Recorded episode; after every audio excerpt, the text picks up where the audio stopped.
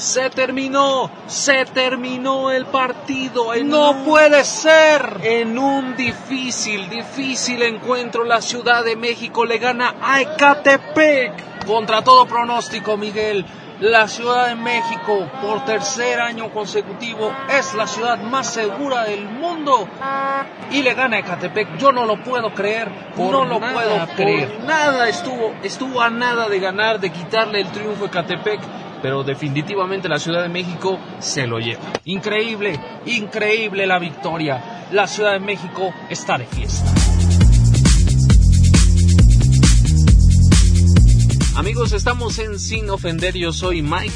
¿Qué tal? Yo soy Daniel y estoy muy contento de estar una vez más con todos ustedes. Bueno, ¿qué es esto? ¿Cómo que la Ciudad de México ganó como ciudad segura? Pues resulta que la Fundación WeGo le otorgó a la Ciudad de México el reconocimiento de ciudad segura. Esta fundación, esta organización reconoce cada tres años a seis ciudades en diferentes eh, pues aspectos en tecnología, en seguridad, en desarrollo económico, en ecología y bueno pues decidió darle el reconocimiento de ciudad segura a la Ciudad de México.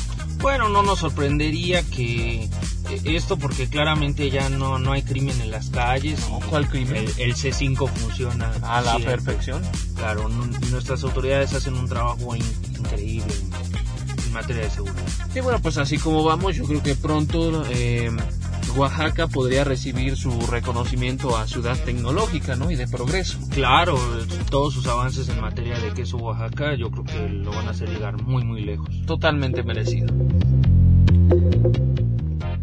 Hablando de seguridad, esta semana se cumplió un año de que entró en vigor la estrategia de este gobierno para acabar con la inseguridad. Que tengan cuidado porque en una de esas este, los voy a acusar con sus mamás con sus papás, con sus abuelos, porque estoy seguro que los abuelos, las mamás, los papás no están de acuerdo. Me dejo de llamar Andrés Manuel. Estoy seguro que los ven o los verían como malcriados, que no deben de andar haciendo eso. les darían hasta sus jalones de oreja, hasta sus zapes. Efectivamente, la estrategia más efectiva hasta el momento, valga la redundancia, y que no solo se ha convertido en un meme, también ya han salido varias celebridades a hacer TikToks al respecto, como Sebastián Rulli y su, y su TikTok.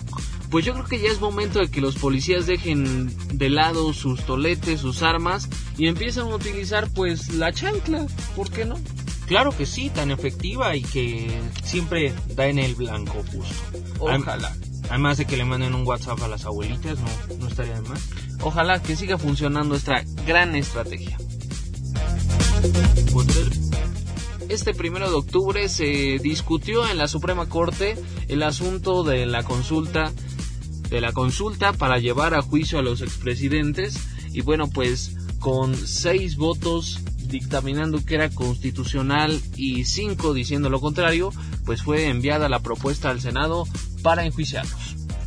Efectivamente, en el primer evento masivo de esta cuarentena, el concierto de inconstitucionalidades. Tuvo lugar en la Suprema Corte en vía remota, pero con un público pues avasallante, ¿no? Lleno total, todo a boleto vendido y pues solo out.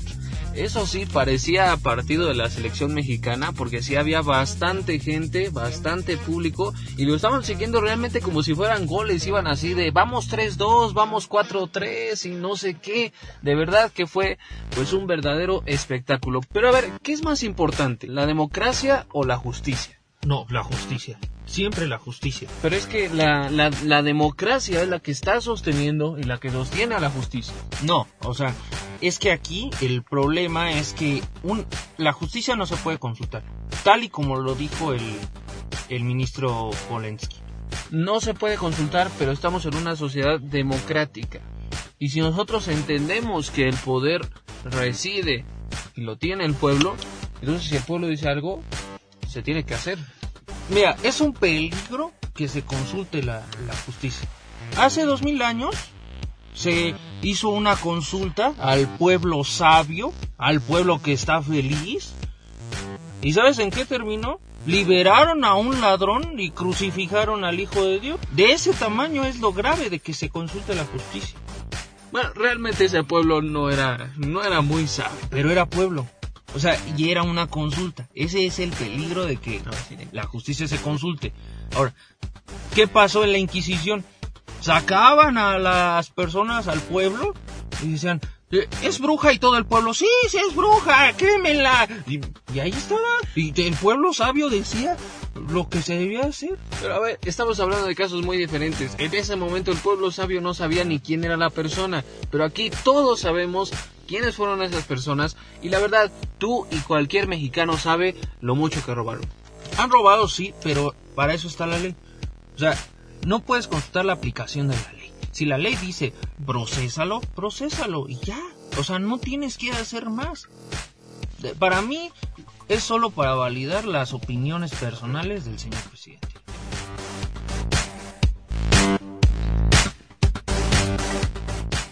Todo puede pasar desapercibido, pero aquí, en Sin Ofender, no nos hacemos de la vista gorda. Efectivamente, y se querían hacer de la vista gorda con esto de las elecciones del presidente eh, de Morena.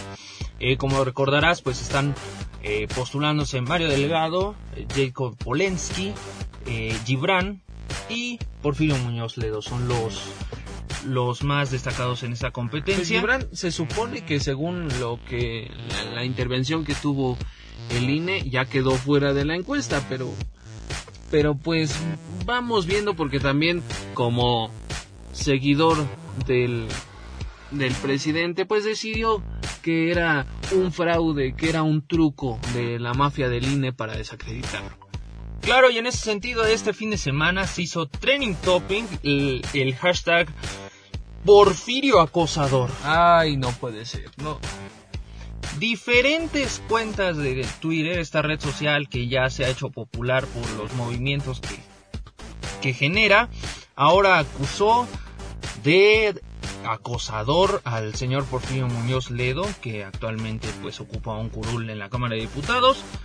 Y pues a esto se sumaron diversas opiniones, gente que lo apoyó, gente que lo relacionó incluso con el, el famoso acosador Gustavo Vela, y que dio a conocer que él había encubierto diferentes denuncias de acoso durante su eh, gestión en el gobierno de la Ciudad de México. Híjole, qué, qué duras declaraciones ¿eh? en este en este momento. Digo, eh, al menos a mí me ha parecido mucha publicidad en contra de Mario Delgado, directamente en contra de Mario Delgado. Esto que estamos viendo, eh, pues desacredita muy duramente a Porfirio Muñoz Ledo. Y la verdad, yo no quiero a Jet Polensky otra vez en Morena. Pues sí, es difícil que lo, lo que está diciendo, pero más que todo, quisiera decirles que muchas cuentas acusaron a Gibran de estar detrás de las acusaciones contra Porfirio Muñoz Ledo y que todas eran falsas. ¿Quién tendrá la razón? ¿Las personas que están acusando a Muñoz Ledo de acosador o las personas que afirman que Gibran solo está tratando de boicotear la campaña de los demás candidatos? De verdad, de verdad que Morena está sumamente dividida. Y es, es un show muy divertido de verdad. Veremos, veremos en qué termina este, pues este show en Morena. Claro. Y bueno, hasta aquí sin ofender, nos escuchamos la próxima semana. Nos estuvo acompañando Daniel, como siempre, me pueden seguir en todas mis redes sociales como Chale Dani, Acá nos estamos siguiendo en Instagram, arroba Mike-Mike2.71 y en Twitter, arroba MikeGarHZ. Gracias, llegó el momento. En Sin Ofender estamos convencidos de que la pregunta para la consulta sobre enjuiciar a los expresidentes está mal redactada. Creemos que en realidad debería decir, ¿estaría usted de acuerdo en que se acuse con sus mamás, con sus papás y con sus abuelitas a los expresidentes Enrique Peña Nieto, Felipe Calderón, Vicente Fox, Ernesto Cedillo y Carlos Salinas de Gortari? Es una propuesta que dejamos. Gracias, sin ofender.